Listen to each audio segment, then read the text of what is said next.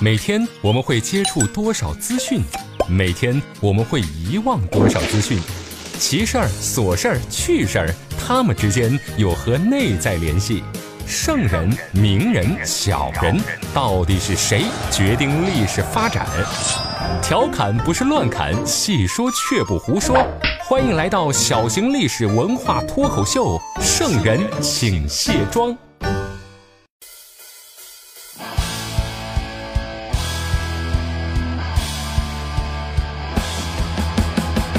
各位好，您现在收听到的是《圣人请卸妆》，独孤家向您问声好啊。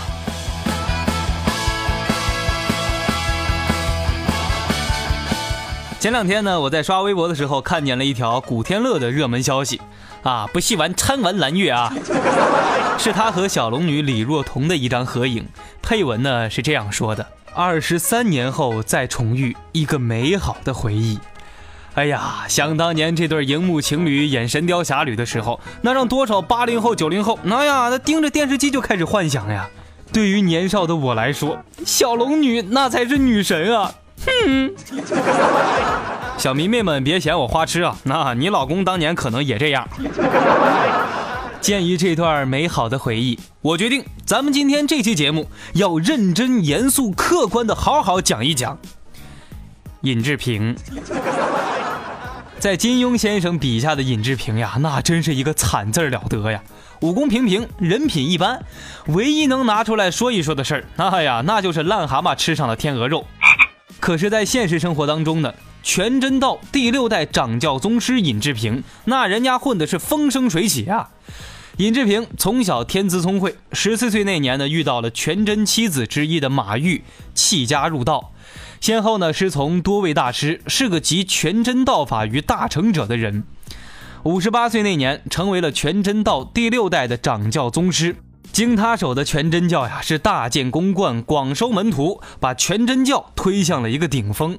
而且最重要的一条是呀，人家尹志平一生不近女色。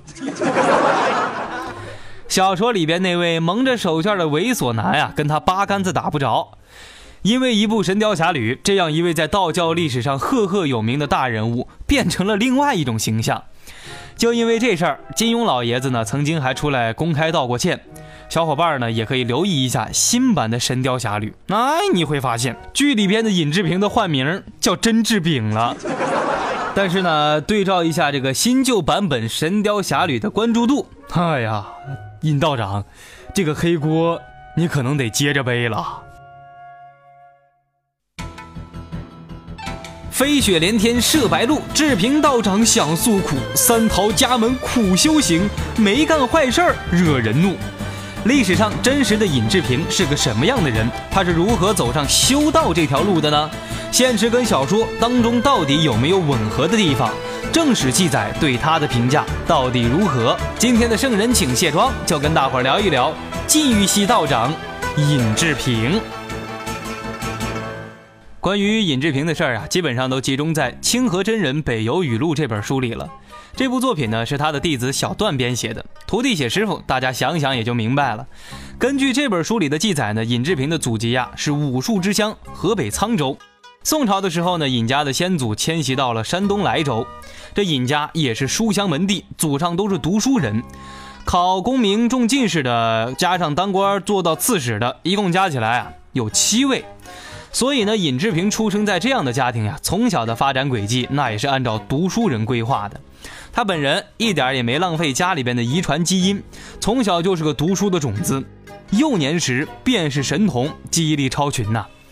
根据书里的记载呢，尹志平自己讲啊，我三岁的时候，那见到听到的事情我就能记住；五岁上学不出冬三月，能记住《孝经》《论语》这两本书。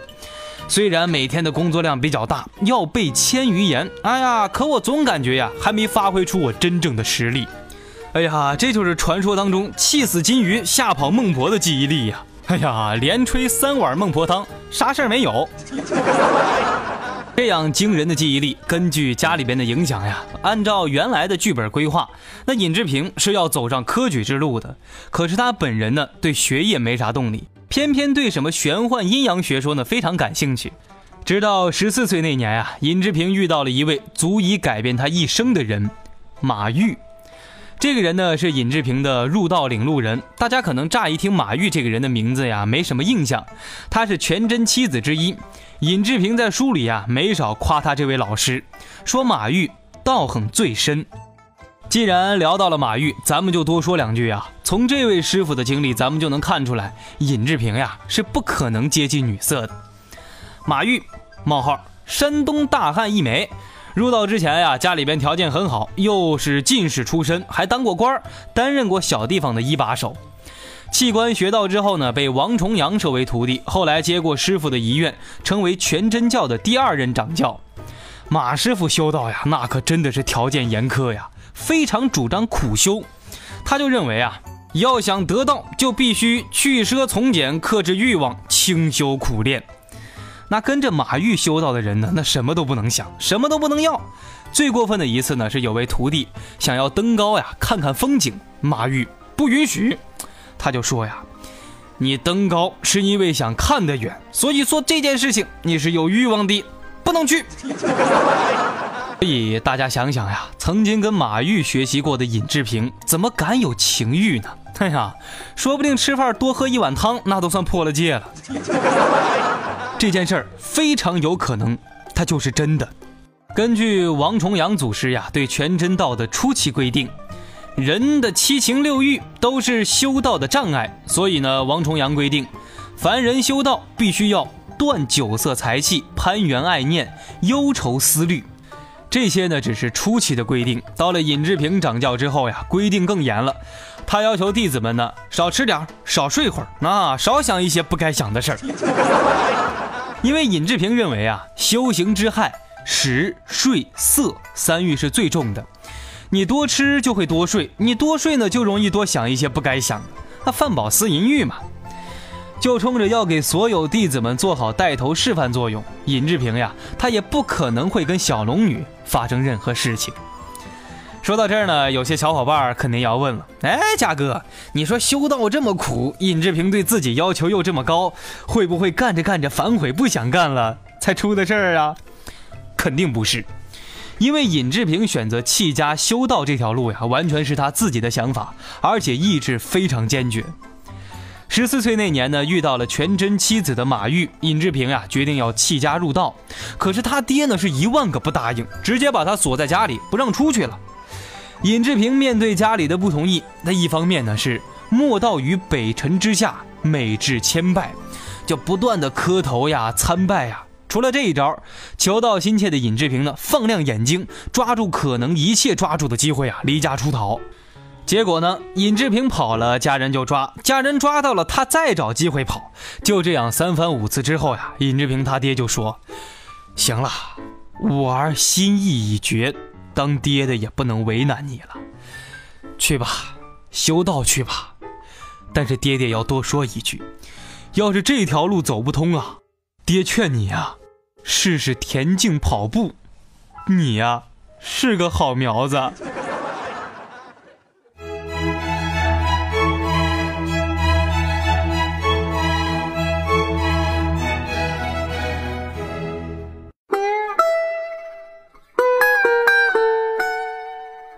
尹志平呢，一开始先是在昌邑县修道，他经常独自一个人呢坐在桃树底下思考，很认真也很勤奋。书里边呢是记载他是这样的：每过半夜，有时呀不知天晓，经常学到后半夜，有时候呢学着学着，不知不觉天就亮了。就在尹志平日复一日学习进步的时候呢，莫名其妙的怪事出现了。根据清河真人《北游语录》的记载，某天晚上的四更，尹志平呀正在打坐着，忽然来了一个非凡尘的一个人，道骨仙风，金光玉泽，迎然相照。定睛一看，哎，原来是全真七子当中的长生子刘处玄。刘真人呀走到尹志平面前，一把刀就把他的脑袋给砍了。想了想呢，又给他安上。十天后，刘真人又来了。这次他把尹志平的心给挖了出来，他又给安了回去。又过了十天，刘真人呢带来了一堆吃的。尹志平刚吃完，又开膛破肚的给他取了出来。经过刘楚玄的一番折腾之后，这尹志平呀脱胎换骨，悟道了。今明昌二年，二十二岁的尹志平呢正式拜丘处机为师。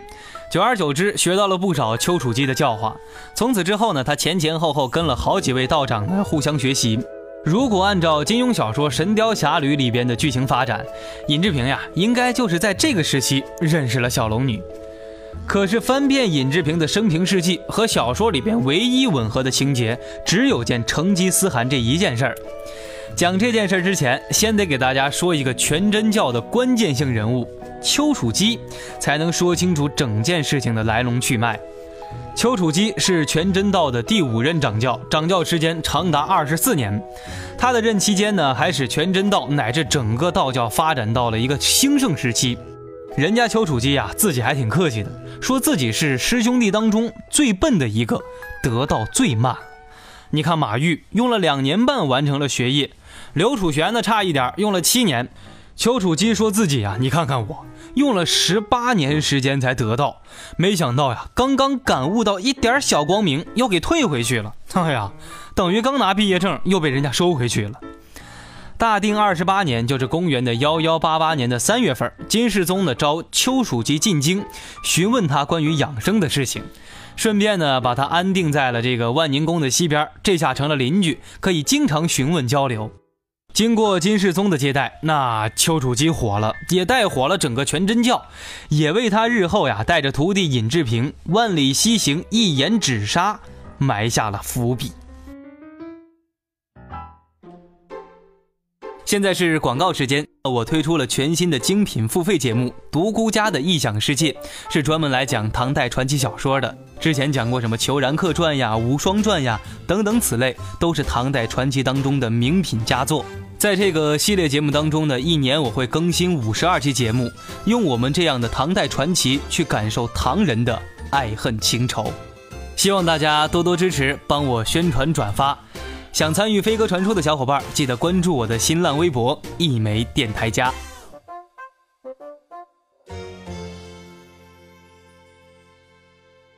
粉底、眼霜、高光隔离、腮红、睫毛、乳液、精华，女人有了这些会更加美丽；历史有了这些只会更加迷离。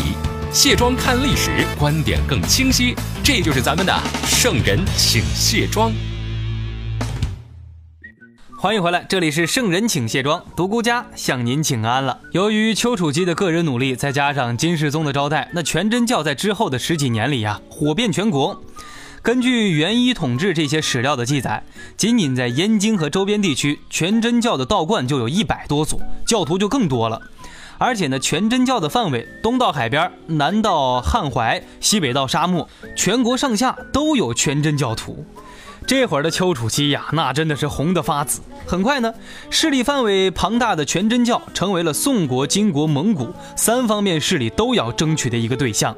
这边的丘处机是细心观察局势，分析之后，他觉得呀，这大宋和金国呢气数已尽，嗯，还是跟着成吉思汗混吧。于是乎，这就有了丘处机和徒弟的西行万里之计。公元幺二幺九年的五月份，成吉思汗呢派使者带着诏书呀，去山东邀请丘处机前往蒙古帝国见面。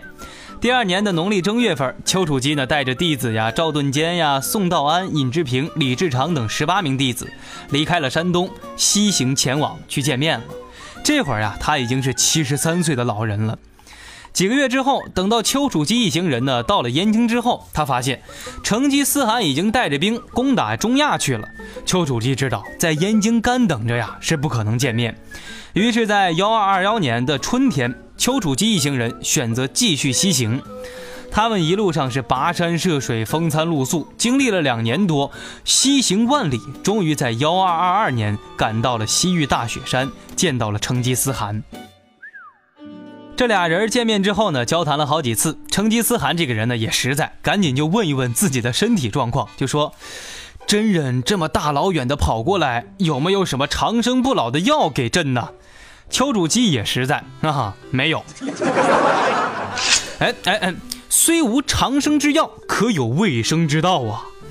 这个卫生之道呢，有点像咱们说的养生的意思。丘处机给成吉思汗说的办法是：清杂念，减私欲，心宁静。还真别说，这九个字啊，相当有水平。想想成吉思汗的火爆脾气，丘处机这一句话呀，不知道拯救了多少苍生。成吉思汗自己也会琢磨呀，减少屠杀才能清心寡欲。那作为大帝国的君王，为了百姓，为了自己长寿，也要试试敬天爱民，少杀点人吧。根据《原始》里边的记载啊，公元幺二二三年的春天，丘处机向成吉思汗辞行了。成吉思汗下诏免去了全真道的赋役，并且派兵啊一路护送丘处机一行人到了宣德府，就是咱们今天河北的宣化县。跟丘处机一路西行的弟子，其中有一位叫李志长的，他根据一路上这个西行的所见所闻，后来写了一本书，叫做《长春真人西游记》。这本书呀，有非常重要的一个史料价值。当然，丘处机跟弟子们的这趟万里西行能成功，也离不开尹志平从中运作。这次返程之后，他们一路呢路经了山东。尹志平听说太行山战乱，他立刻是南下招降，平息叛乱。到经太行山间，群盗罗拜受教，悉为良民。尹志平来到了太行山，不用千军万马，就凭借着自己的影响力啊，把贼寇感化成了良民。经过大元帝国最高领导人的接见，再通过平叛事件的渲染呀，尹志平从此之后是道名四播，远近尊礼，这参道者呢络绎不绝。公元幺二二七年，丘处机仙逝之后，尹志平继任全真道掌教。原始当中呢特别记了一笔，是这样说的。尹志平等侍奉西书，掌习其教，至大监加赐金印。从这儿咱们就知道，人家尹志平呀是持证上岗，他是一位受国家认可的宗教领袖和受信徒爱戴的慈祥长者。除此之外，尹掌门的文艺修养那也是非常高，所作的咏怀潜心的诗词呢比较多，结为了《宝光集》三卷。德高望重，克己济人，行善远恶，清心寡欲，不近女色，不爱虚荣，才是真实的尹志平。按照这样的行为规范呀，尹志平道长如果不担心缉毒警察啊，那要称呼自己一声尹君子，完全没毛病。